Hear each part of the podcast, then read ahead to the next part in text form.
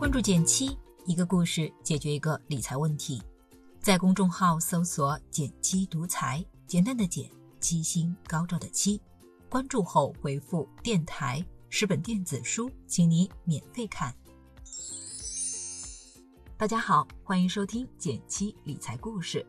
重磅消息来一个！集中式学习加步骤式实践的减七训练营已经登陆喜马拉雅，和大家见面。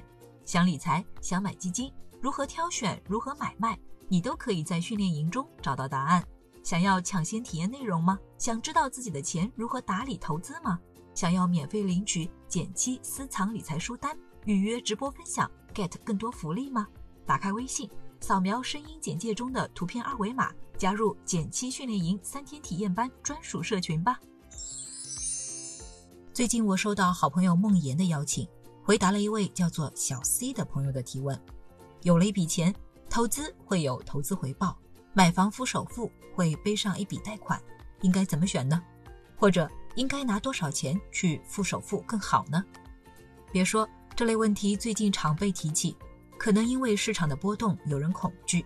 但也让部分人嗅到了投资的机会，那到底如何选呢？先说说我的结论：从需求出发，如果这笔钱是确定三年之内要买刚需自住房的，就别拿去高风险市场上冒险了。但如果在最低首付以外还有闲钱，再另说。在具体分析前，先分享两个真实案例。第一位朋友 A 先生，夫妻两人一直想在上海买房，到去年十月攒了六十五万。可选择的余地不大。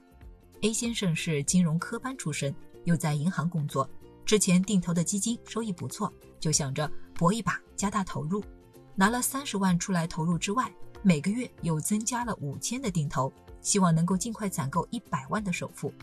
年后这过山车般的行情让他乱了阵脚，眼看之前的浮盈逐渐被抹平，他忍不住想补仓，拉低一下平均成本。一冲动，把剩下三十五万也投了进去，到现在账上还浮亏几万。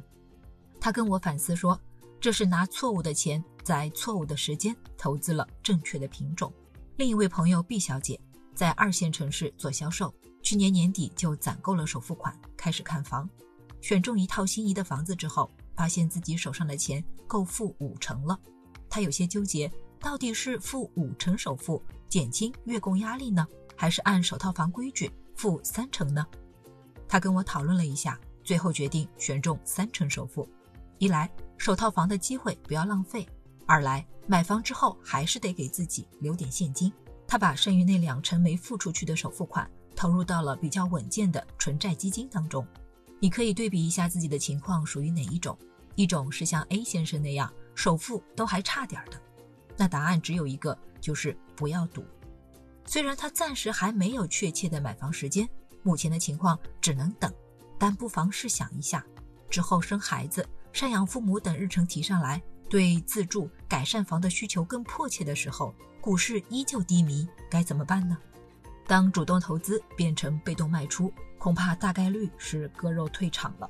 另一种就像毕小姐这样，首付已经足够，那多出来的钱是多付首付，还是用于投资呢？这种情况可以从以下三个角度判断：一、从收益角度看，分析自己的投资能力，长期能不能跑赢房贷利率。如果可以，那不妨选择像毕小姐那样拿多出来的钱做投资，这样既能够享受首套房低首付的比例和相对低廉的贷款利率，还能利用自己的投资多赚一点利息钱，不亏。但我也遇到很多朋友，钱都会集中在余额宝一类的货币基金。每年不到百分之三的收益率，那多付点首付也无所谓了。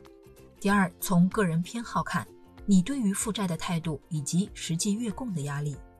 我身边就有几个从没有用过信用卡花呗的朋友，在他们眼中，借钱是个危险的行为，每月偿还账单，哪怕是免息的，也会造成财务的不安全感。另外，还有一些情况是自身月入不高，偿贷能力有限的。这两种情况下。适当抬高首付款的支出比例，降低月供压力，比如让月供不超过收入的百分之五十，也是合理的选择。从机会成本看，结合个人或者家庭后续理财生命周期的考虑，其实房贷对普通人来说可能是此生能借到的利率最低的一笔大钱了。